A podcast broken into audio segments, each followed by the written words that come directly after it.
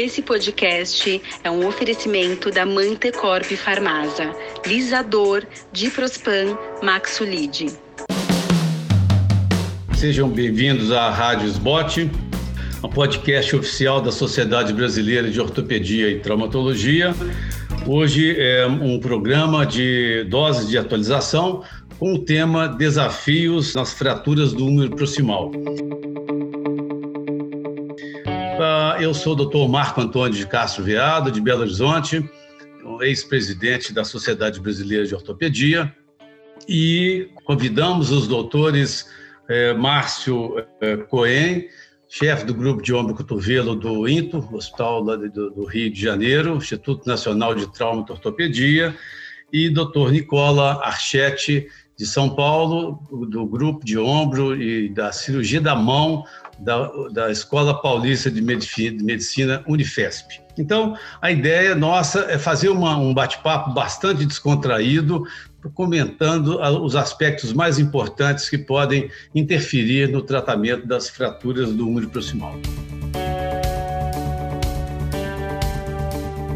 Então, eu vou começar comentando aqui, inicialmente com o Nicola, porque nós, como cirurgiões especialistas, eu queria saber se você tem indicado mais cirurgias do que indicava antes, porque comigo foi mais ou menos isso. Quando você se torna um especialista, você acaba indicando mais cirurgia nesses casos. Como é que foi a sua trajetória nesse aspecto? Então, Marcão, eu tenho uma visão é, muito específica assim das fraturas do humor proximal. A princípio, para falar a verdade para você, eu, que eu acho que eu sou um pouco mais velho também, eu sou um pouco mais conservador. Eu não tenho tanto medo de tratar conservadoramente uma fratura do meu proximal, igual o pessoal mais novo tem. É, e esses conceitos aí, eles são arraigados na experiência que a gente vai tendo no decorrer dos anos, né?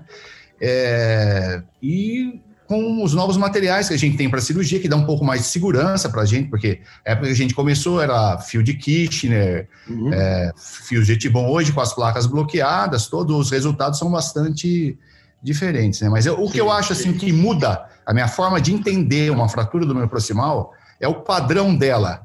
É o tipo de fratura, a forma como ela se comporta, cada fratura tem uma personalidade diferente. E o raio-x simples, de boa qualidade, com uma rotação adequada do ombro, é fundamental para o diagnóstico perfeito e para você poder fazer e conduzir um tratamento de excelente qualidade. Márcio, é, nós é, cirurgiões, nós sabemos como essas fraturas são difíceis. Então, eu queria te perguntar, essa pergunta eu até eu escutei num, num podcast anterior, ele perguntando se era uma fratura para o residente operar. Como você vê uma fratura do úmero proximal com desvio, que seria aquela ali 20% do que a gente costuma operar. Você acha que isso é uma fratura para essa abordagem de uma pessoa pouco experiente? Oi, Marco, Nicola, prazer estar aqui. É, não, eu não, eu não acho. Eu, para ser muito honesto, uh, eu valorizo muito a, a, a, os pacientes que a gente acaba indicando o tratamento cirúrgico, é, desde o acesso até a redu, passando pela redução e até a osteossíntese, todos esses passos são passos que, não, se não for uma pessoa que está acostumada a fazer, o acesso mais comum que a gente faz, obviamente, é o delto peitoral, é, na maioria das vezes, é, saber reduzir a fratura, saber como fazer uma fixação temporária e, de, eventualmente, para depois fazer a sua fixação definitiva, acho que existe uma existe aí uma curva de aprendizado que ela não uhum. é curta. E, e, é impressionante, e aí até, obviamente, respeitando demais o traumatologista, né? Porque a gente se coloca numa posição de especialista de ombro e cotovelo.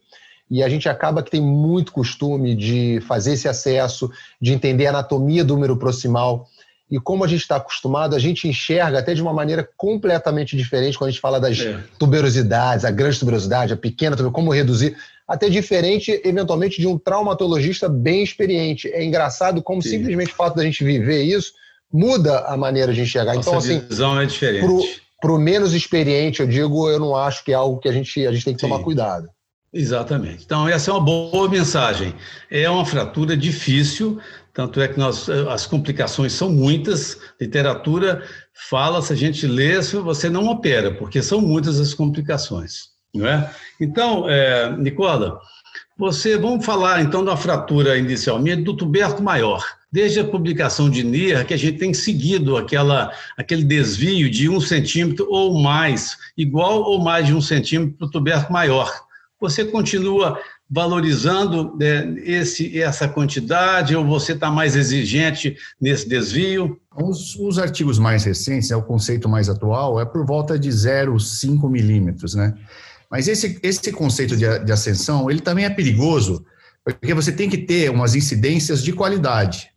Porque às vezes, aparentemente, você acha que o tubérculo está acendido, mas às vezes é um padrão de fratura e a posição do número proximal faz com que você tenha um desvio muito grande. Por isso que eu insisto é, raio-x de boa qualidade, no, eventualmente no uso de uma tomografia 3D, que eu acho que isso é uma coisa bastante interessante. Inclusive, a gente tem um artigo publicado que o uso da tomografia 3D, ele modifica a forma de classificar uma fratura do número proximal, eu acho isso bastante importante também, mas eu tenho considerado para tratar em pacientes jovens ativos o desvio do tubérculo maior em 5 milímetros.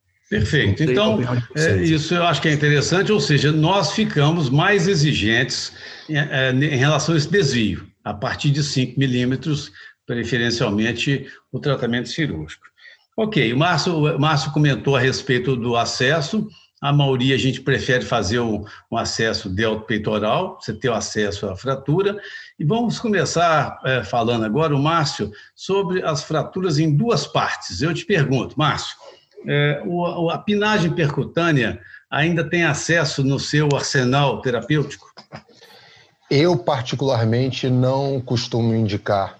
É, então, vamos lá, como é que funciona na minha cabeça? O paciente é conservador, é conservador. Indiquei tratamento cirúrgico para esse tipo de fratura, duas partes. Normalmente, se eu indiquei a osteossíntese, que é o mais comum, né, duas partes, é, eu normalmente faço fixação com placa bloqueada, tá? Eu, eu vou dar a minha experiência. Assim, tem obviamente situações que a, a pinagem percutânea não está bem indicada, fratura quando tem diminuição, quando tem perda do cálculo medial, qualidade óssea ruim. E além disso, por eventualmente situações que a gente poderia indicar, o, o, acompanhamento ele tem que ser mais rígido, é um paciente que tem que estar tá mais. Ele tem que entender que ele vai ter que estar tá do lado dele toda semana, ou eventualmente a cada 10 dias. Esse controle radiológico é, é mais intenso. Eu, eu para ser sincero, e eu também prefiro uma mobilização mais precoce, que a placa me permite. Então, assim, eu, eu, eu fico. Eu não, no meu arsenal, normalmente eu não indico a fixação percutânea.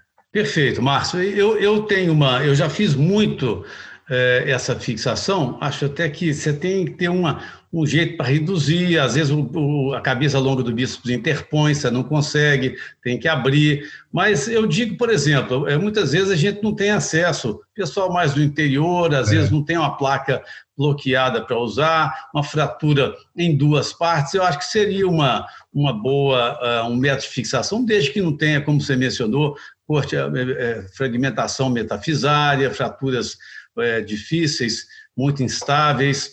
É, a última vez que, vez que eu fiz, eu fiz num paciente de 100 anos. Então, eu precisava de fazer uma coisa bem rápida mesmo, fratura com desvio inaceitável. Então, foi a melhor coisa que eu fiz, apesar de ser uma qualidade óssea ruim. Mas é, ainda é, eu costumo fazer também essa fixação. É, Nicola, uma boa, uma você... boa, uma boa solução, eu acho também. Depende da habilidade do cirurgião, do, da forma como ele foi treinado, que ele Mas, usa fazer. Marcos, sabe que eu vejo que às vezes são fraturas que são minimamente. De, a, a, maior indicação dela que eu vejo na prática são as fraturas com pouco desvio, que eventualmente o tratamento conservador daria um bom resultado. Esse é meu ponto. Uhum. Porque as fraturas muito desviadas, periósteo muito rompido, diáfise longe da cabeça, Sim. que a indicação ela é mais difícil para a é. fixação percutânea. Lógico que é uma arma, assim, agora na minha prática eu não costumo uhum. fazer tanto. Ok. Nicola, as placas bloqueadas, eh, elas vieram com a bola cheia, vamos chamar assim. Então, todo, opa, agora está resolvido o problema da fratura do número proximal, está tudo certo, toda fratura nós vamos botar uma placa que vai resolver. Quando você olha a literatura, fala-se até de 49% de complicações com o uso da placa. Como é que você vê essa questão das placas? Eu digo também, porque, por exemplo, você muitas vezes você está no interior, estou insistindo nessa questão, porque muitos colegas estão no interior e não têm acesso é. a nossa a, a, uma placa bloqueada. Então, como é que você, como é que você faria? Eu, eu eh, insisto naquilo, no, no critério para operar. Eu, assim, eu indico o procedimento cirúrgico quando eu tenho a certeza absoluta que o tratamento conservador é uma coisa inviável. É, aqui para gente, nós temos uma facilidade de usar a placa bloqueada de número proximal, que é uma, é uma, é uma, é uma arma muito eficiente é, para vários tipos de padrão de fratura do número proximal, e eu acredito até que tenha mudado de forma importante é, em termos de eficácia e de resultado para para esse tipo de paciente. Você me pergunta assim, em outras é, formas de poder, de, de, poder abordar, assim, as sínteses é, mínimas ou as sínteses com material que não são adequados são sínteses muito mais frágeis do ponto de vista que você não consegue uma estabilização adequada e nem é um Isso. material feito específico para aquilo. Mas a gente entende que em vários locais do país aí a gente tem uma dificuldade grande para material. Né? E o cirurgião, uhum. como nós ortopedistas, a gente sabe que a gente tem que se virar com o que tem na mão. Às vezes isso. a gente vê um resultado péssimo de um colega, mas não leva isso em conta a situação que ele se encontra naquele lugar. Se ele está sozinho, não tem auxiliar, se ele tem uma placa de qualidade ruim. Por isso eu insisto num critério adequado para o tratamento de fraturas que às vezes, e principalmente no indivíduo idoso, dão bons resultados com tratamento não cirúrgico. Ô, Marco, até olha só, eu, eu me lembro quando eu fui residente, a gente fazia muita fratura com etibonde fazia cerclagem uhum. e Isso. tudo mais. Mas, mas, assim, mas hoje em dia, outra consideração que eu faço, que mesmo quando eu sei que o acesso ao material eventualmente pode ser difícil, mas a placa também não precisa ser placa de titânio, placa. A gente pegar uma placa, dobrar é, uma, uma placa, fazer com que a placa seja uma placa em lâmina, uma placa 3,5 ou uma placa 4,5. Ou seja, não precisa ser a placa mais. É o que eu, eu sempre brinco que fratura, você precisa reduzir bem e dá uma estabilização temporária que o osso corta. É. Depois que ele consolidou, Isso. ela não tem mais função nenhuma. É. Então, assim, também não precisa ser. É, eu, eu, eu quero uma Ferrari. comentar essas complicações. Né? Então, são muitas as complicações, e eu digo o seguinte: a grande maioria das complicações você consegue é, evitar, tipo cutout, né, parafuso longo, placa alta, mal posicionada, você não reduziu a fratura é, tem uma série de complicações que você consegue evitar porque são erros de técnica. Claro que uma necrose vascular, numa fratura em head split, é, é totalmente previsível, é prevista essa complicação. Mas muito de erros da, do cirurgião. É, é, não sei, às vezes a pessoa não está muito familiarizada, aquela questão que nós estávamos falando, não tem muita prática, muita vivência, e, são, e realmente é uma fratura que complica muito. Então, a, a, recomendação que eu acho que a gente pode fazer, assim, você tem que conhecer bem essa fratura, entrar com o time pronto, uma radioscopia muito bem feita, com, com, enxergando bem a cabeça, o limite da cabeça para você colocar o parafuso. Então, não é uma coisa tão simples assim. Bom, Mas e aí. Isso, esse é o ponto que você falou para mim mais importante quando a gente fala em estrutura que é exatamente o erro que eu vejo mais comum, é parafuso intraarticular. Por, engana demais placa de ângulo fixo, engana demais. É, e aí é o que você falou, é posicionar bem o paciente na mesa, ter uma boa, é, uma, uma fluoroscopia numa posição boa, e, e, eu percebo que às vezes na ânsia o pessoal quer fazer, fazer, fazer e não posiciona direito o doente, não pode, uhum, o intensificador de imagem não entra na posição adequada. É, e, e é. eu concordo com você, parafuso articular é muito frequente, placa mal é. posicionada é muito frequente. Eu, tô, eu acho que esse é um ponto isso. importantíssimo. Posso dar uma opinião? Você sabe muito o maior temor que eu tenho? É a combinação medial. Para mim, esse é um padrão de fratura, que é um padrão de fratura que já coloca em risco qualquer tipo de síntese que você vai fazer, principalmente no indivíduo idoso. Então, duas coisas eu tenho em mente: é fazer uma programação pré-operatória bem feita, com um diagnóstico bem feito, avaliar a dobradiça medial e a situação medial da cabeça, inclusive a migração da cabeça por causa do risco de necrose e a, a possibilidade de colocação da placa ou não. Em alguns padrões de fratura, eu não sei vocês, eu tenho utilizado enxerto em cunha. Aquele mesmo enxerto que a gente usa para o pudu, para poder apoiar a superfície articular, para que você possa fazer uma síntese mais adequada. Inclusive, em termos de redução, você consegue levantar com o dedo a superfície articular, encavilhar um enxerto daquele, amarrar os tubérculos e já deixa a fratura reduzida para a colocação da placa. É uma opção bastante interessante, principalmente nos padrões de fratura, com desabamento em varo da cabeça, né? Sim, perfeito, Nicola. Aspecto fundamental, porque acho que isso é o mesmo raciocínio de uma fratura de platô tibial que você tem que calçar a região metafisária para ela não desabar. Né? Então, você... ela tende a desviar, você põe um enxerto para manter a altura. Isso é muito importante. Eu Na tua prática, você usa muito enxerto? Vocês usam muito? Quantos por cento das é, fraturas? Se, se tiver um espaço para eu preencher, eu prefiro já... Eu sempre entro com, a, nesses casos mais combinativos, osso ruim, eu é, preparo a crista, porque aquele negócio de você, ah, vamos preparar a crista, naquele negócio, acaba você falar assim, ah, não, tá bom, não está precisando. Esse tá bom do cirurgião é muito perigoso. Né? Está bom e está ruim, é, muitas vezes é uma comodidade da gente. Nós não podemos negligenciar o enxerto. Aí, Márcio, nós vamos para frente. Eu, você, é, muitas vezes você fala assim, essa fratura eu vou fixar com a placa, mas posso precisar de uma prótese. Essa, essa é uma dúvida que é, uma, incomoda muita gente. Então, você pede a prótese pede a placa. Isso aí é comum. Aí eu te pergunto, você num paciente com 60 anos, com uma fratura que você viu lá, é, que é uma fratura de colo anatômico, você faria uma hemertoplastia? Qual é o papel da hemertoplastia hoje na sua, no seu tratamento? Marco, olha só, cada vez uh, menor, né? Uh, de uma maneira geral, cada vez menor. Mas eu, eu vou ser muito sincero, volta e meia eu dou aula sobre essa coisa da hemiartroplastia versus artroplastia reversa, que eu, é, particularmente, já fiz. Eu tenho bons resultados com a hemiartroplastia, mas eu entendo que é aquela coisa que a gente sempre conversa: o estado é menos previsível, é, de sucesso. Então, assim, uma vez que eu decidi pela artroplastia, eu tenho certeza, eu vou fazer artroplastia, não, não tenho opção da osteossíntese. Aí eu, eu, levo muito em consideração se é o braço dominante, perfil do paciente, é, idade, é, para eu botar nessa balança. Sendo que, obviamente, excluindo aqueles casos, que é se a tuberosidade estiver cominutiva, manguito rotador muito ruim, já tem histórico de lesão de manguito, que aí é óbvio que a gente vai fazer a prótese reversa.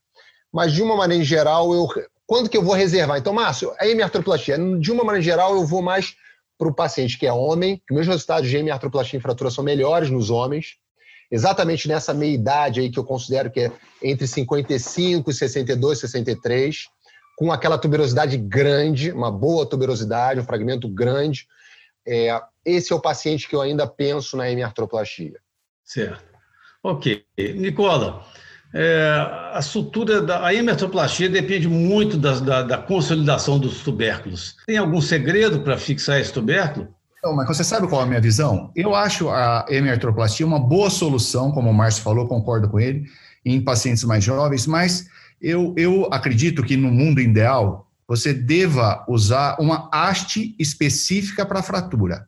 A haste específica para fratura, no meu modo de entender, ela muda o posicionamento, o contato e faz uma, um posicionamento anatômico dos tubérculos, fazendo com que a gente tenha uma consolidação de melhor qualidade.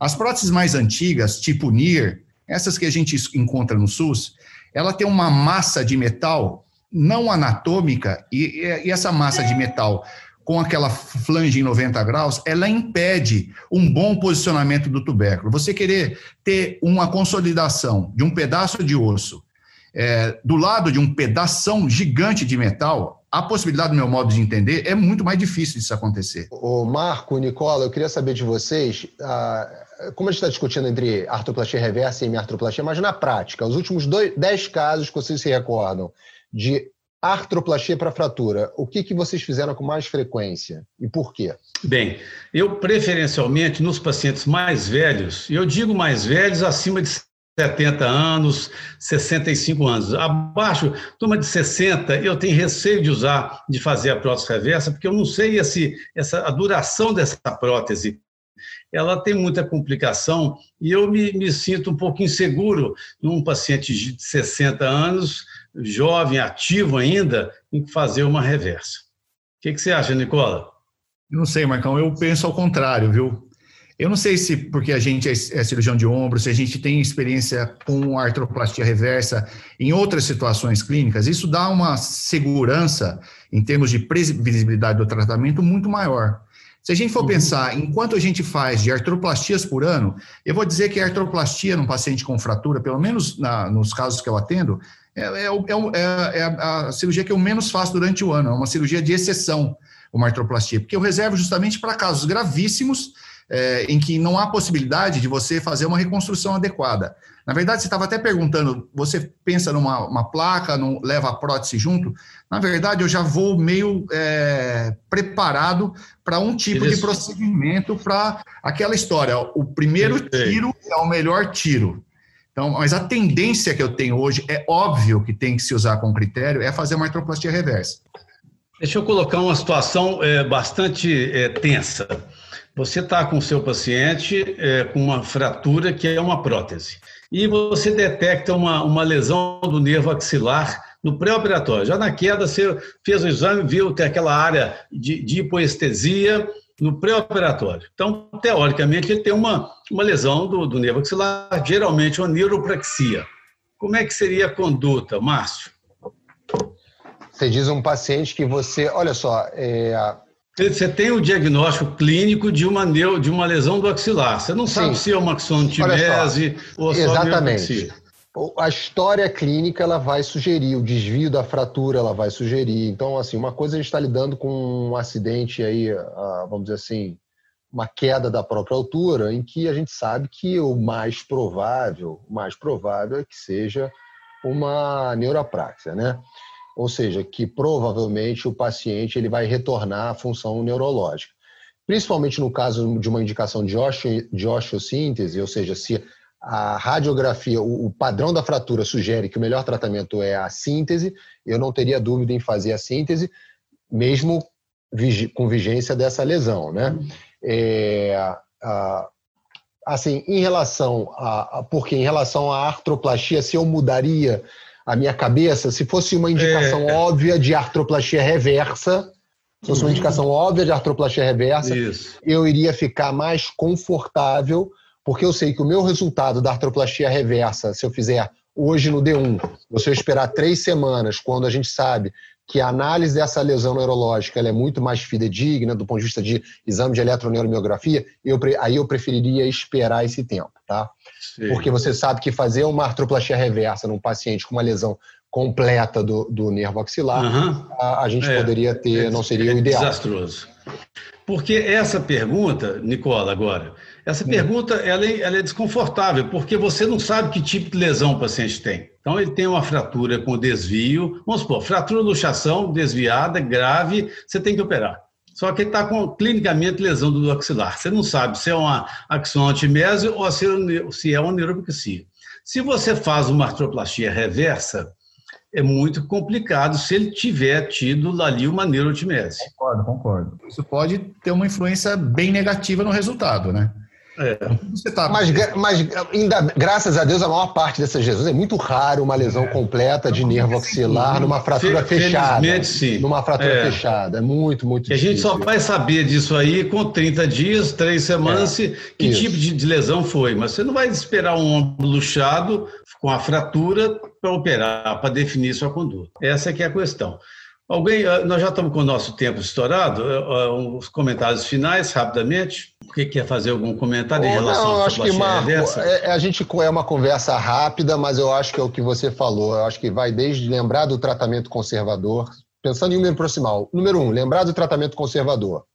Número dois, se você indicou a osteossíntese, tentar fazer a técnica que você está acostumado. Você está mais acostumado lembrar das complicações da placa bloqueada, que concordo com você, que tem muitas complicações.